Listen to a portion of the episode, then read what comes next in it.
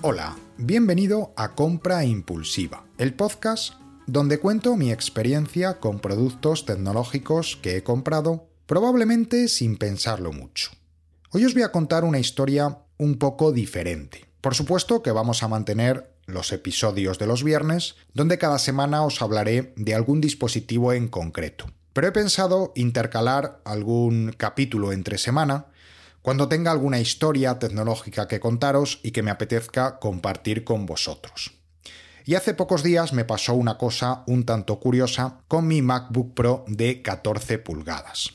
Se trata de un ordenador que yo compré hace un año, un año y un mes aproximadamente, que lo utilizo para trabajar, quizás le dediquemos algún episodio más adelante, y es un ordenador que yo tengo muy cuidado. Lo tengo siempre metido en su funda, de momento no ha salido de casa, y eh, incluso le contraté el Apple Care pues para protegerlo de algún accidente doméstico, que si se me cae, que si se me raya, lo que fuera.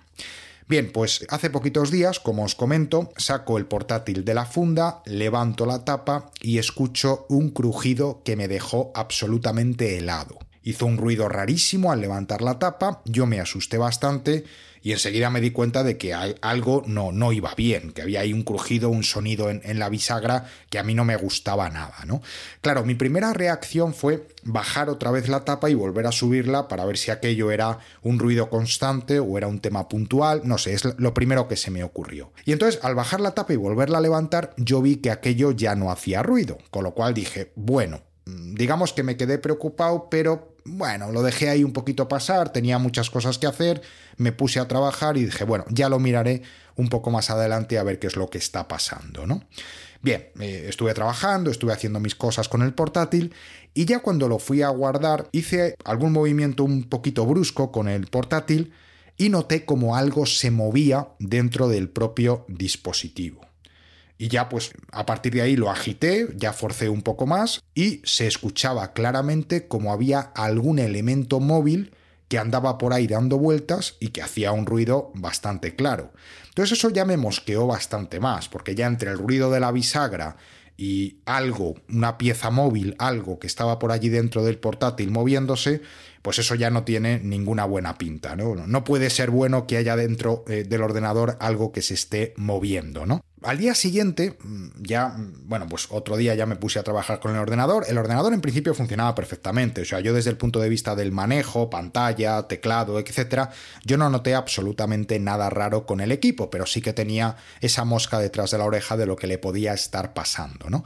Yo para trabajar con, con mi portátil, utilizo un soporte, utilizo la típica peana que va inclinada y que te deja la pantalla del ordenador más o menos a la altura de los ojos. Utilizo un teclado externo, utilizo un ratón externo y tengo la pantalla pues a la altura de los ojos. Bien, estuve trabajando pues varias horas con el equipo y cuando eh, fui a retirar el ordenador de, de, la peana y fui a retirar la peana propiamente dicha pues para hacer un poco de limpieza en la mesa, eh, vi una bolita de plástico transparente eh, ahí en la mesa que yo no identificaba en principio con, con nada, ¿no? Digo, ¿esto qué es? ¿Esto de dónde ha venido? ¿De dónde ha salido esta bolita? A mí no me cuadraba, ¿no? Pero bueno, eh, en un primer momento pensé que algo tendría que ver con el ordenador, porque es que además la bolita estaba justo, justo, justo en la vertical de donde yo había estado trabajando con el ordenador.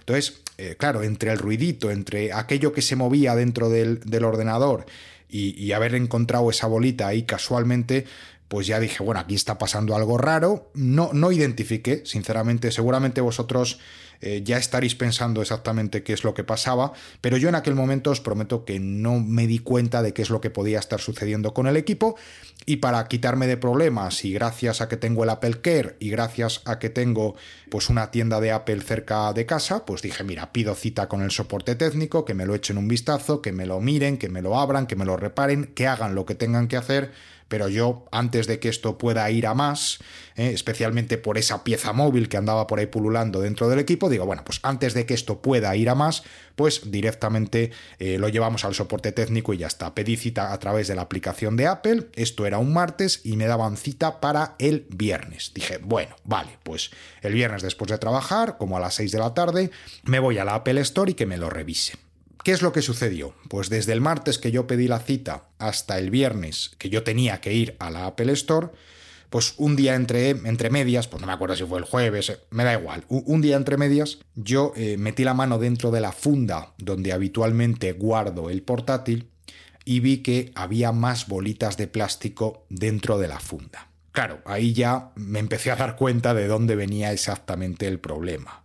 Eh, abrí la funda bien abierta, vi que había un montón de bolitas dentro de, de la funda y, como bien sabéis, las fundas habitualmente vienen con la típica bolsita de gel de sílice, que suelen servir para proteger de la humedad los dispositivos, ¿no? Bueno, pues lo que había sucedido es que probablemente por el mero hecho de meter el portátil y sacarlo muchas veces, la bolsa se había roto. Y esa bolsa estaba llenita de bolitas de sílice, con una apariencia transparente, y que eh, se habían desprendido y ah, se habían colocado pues, a lo largo de toda la bolsa, de toda la funda del portátil.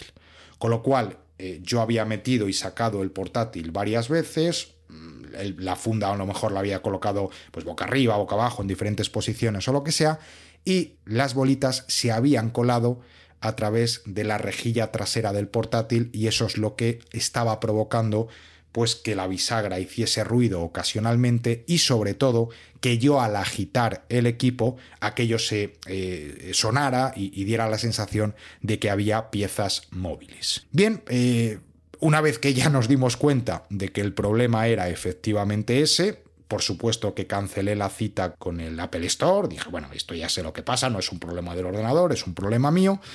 Y nos armamos de paciencia con una agujita fina intentando colocar el equipo en diferentes posiciones, que si con la tapa abierta, que si con la tapa cerrada, que si así, que si asá.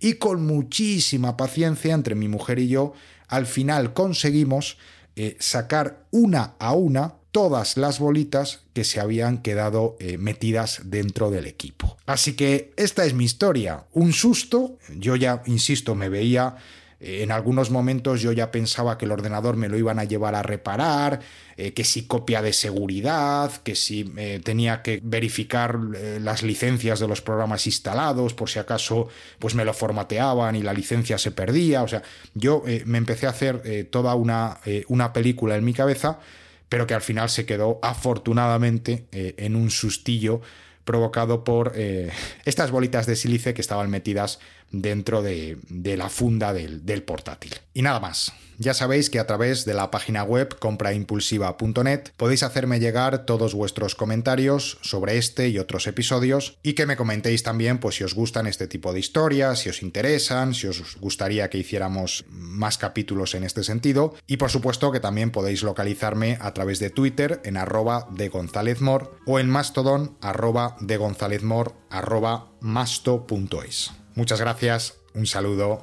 adiós.